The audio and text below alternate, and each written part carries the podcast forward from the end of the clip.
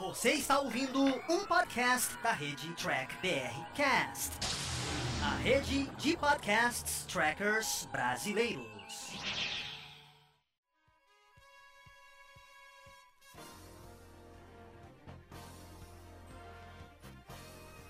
Olá, humanoides! Tudo bem com vocês? Aqui estamos começando mais uma versão em podcast aqui dos vídeos do Diário do Capitão.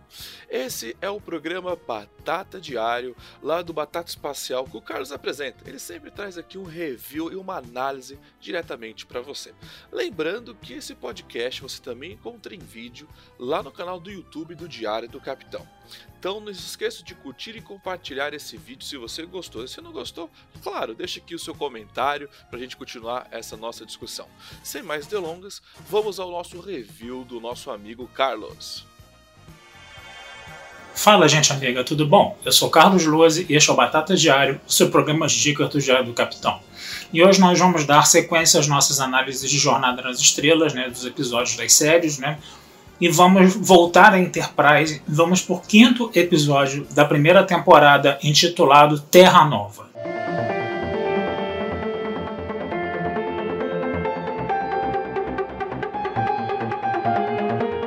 Qual é o plot desse episódio? Bom, a Terra, né, a Terra ela vai fazer né, colônias né, ao longo do sistema solar, né, e ela estava com uma vontade muito grande de fazer uma colônia fora do sistema solar. Aí descobriram um planeta, né, de classe M, a mais ou menos 20 anos-luz de distância da Terra, tá? E aí era um planeta que você demorava 9 anos para você ir, 9 anos para você voltar, né? E aí foi um grupo de colonos para lá e fundou uma colônia chamada Terra Nova, tá? Eles começaram a viver lá, no caso, né? E aí o que, que vai acontecer?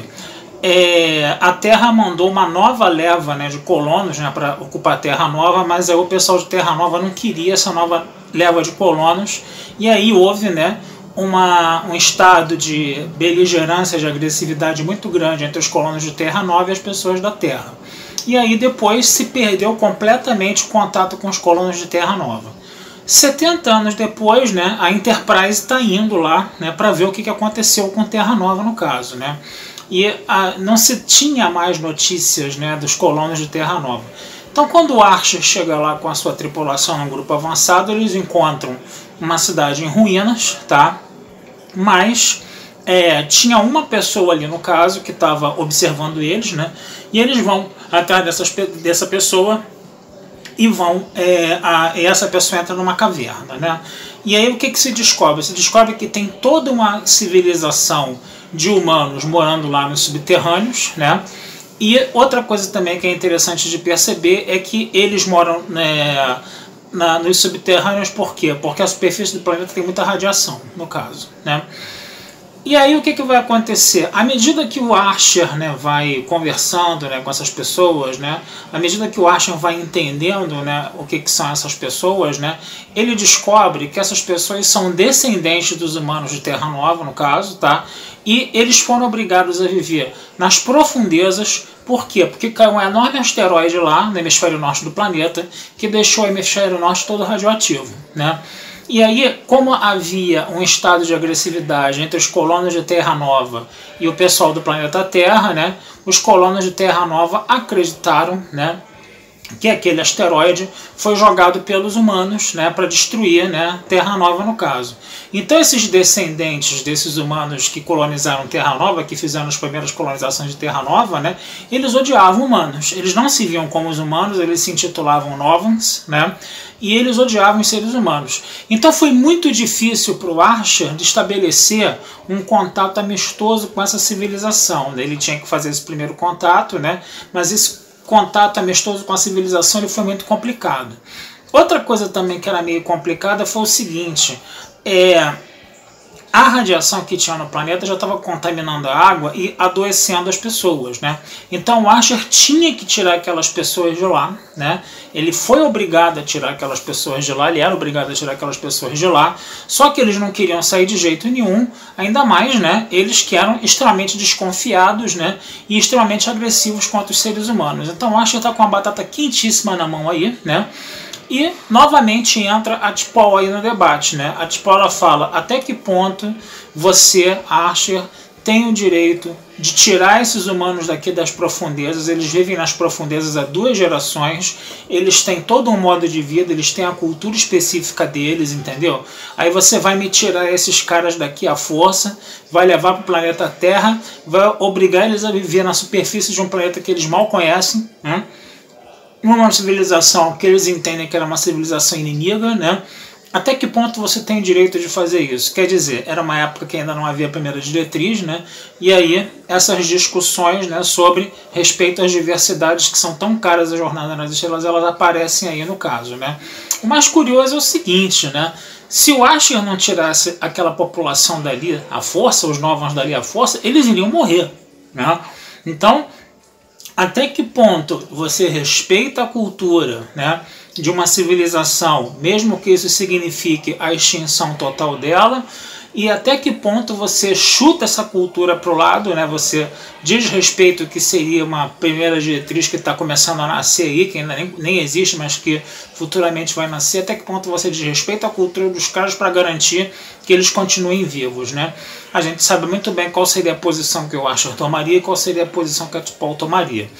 Mas aí os roteiristas fizeram o quê? Eles optaram por fazer um desfecho conveniente. E que desfecho conveniente foi esse? Quando o asteroide caiu no planeta, né, no, no, em Terra Nova, só o hemisfério norte ficou contaminado. E aí os Novans podiam viver tanto nas profundezas quanto na superfície, entendeu? Do hemisfério sul do planeta, né? Foi muito conveniente, né? Acho que seria sido muito mais interessante é, se buscar uma daquelas duas opções daquela solução salomônica que eu falei, né? Ou você respeita a cultura dos caras e deixa os caras morrerem, ou você desrespeita a cultura dos caras para garantir a sobrevivência deles. Acho que teria sido muito mais interessante se o episódio escolhesse um desses dois finais, né? Mas esse escolhesse o final conveniente para quê? Para o pessoal de Terra Nova continuar vivendo no planeta deles numa boa, ali no caso. Né? É interessante também a gente perceber que esse é um episódio que está trabalhando, né? A questão da memória, né? Por quê? Porque o Asher ele mostra o, o, os Novans ele tem um líder, né?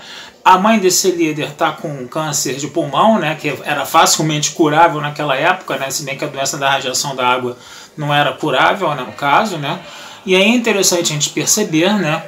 Que a ele mostra uma foto dos antigos colonos né, da Terra, né, dos antigos colonos da Terra, no caso, né, e aí tem uma menininha sentada no colo de uma mulher, né, e essa menininha é justamente essa mãe desse líder dos Novans, né, que está ali né, doente com câncer de pulmão que falou que está cuidando, né, e aí ela começa a estabelecer né, a relação dos novos com os humanos, que os humanos, que os novos na verdade são meramente o que? Descendentes né, desses primeiros humanos que colonizaram o planeta há 70 anos, né, no caso. Né. Então é um episódio interessante, né? É um episódio também que lembra muito aquele filme A Máquina do Tempo do H.G. Wells, né? Aquela, aquela Máquina do Tempo de 1960, né? Estrelada pelo Rod Taylor, né? O mesmo ator que fez Os Pássaros do Hitchcock, né?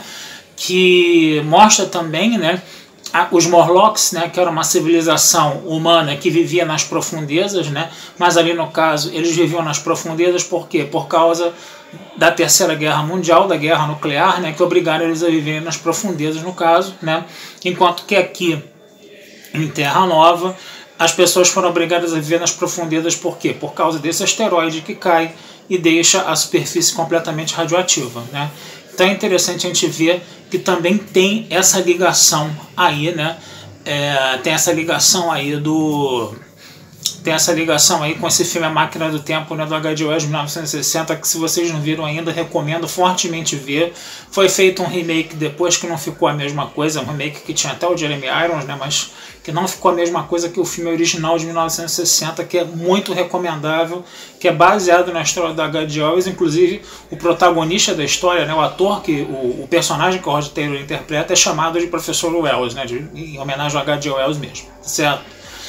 Então essa é a minha dica de hoje, é um episódio bom, um episódio que vale a pena vocês darem uma olhada, tá? Trabalha essas questões, né? culturais, né, que são altamente pertinentes à Jornada nas Estrelas, né, de, de, respeitar as diferenças entre culturas, né. E é isso, gente. Vou ficando por aqui, desejando vida longa e próspera a todos. Esse texto vai estar na Batata Espacial, assim como todas as outras análises de episódios de Jornada nas Estrelas que eu estou fazendo aqui. Não deixem de curtir, compartilhar e comentar, se inscrever também no canal do Diário do Capitão, né? E entre em contato com a gente, que essa comunicação com você, de vocês para com a gente, sempre nos é muito bem-vinda, tá certo? Um abração, fui e até a próxima. E vocês acabaram de escutar mais um podcast do Diário do Capitão. Lembrando que a versão em vídeo você encontra lá no YouTube. E para mais podcasts de Jornada nas Estrelas, entre e acesse Trek BR Cash, uma fusão dos podcasts trackers brasileiros. Lá você vai encontrar podcasts Sessão 31, Nova Frota e Diário do Capitão. Ou procure no seu aplicativo favorito. Um muito obrigado, até a próxima e engage!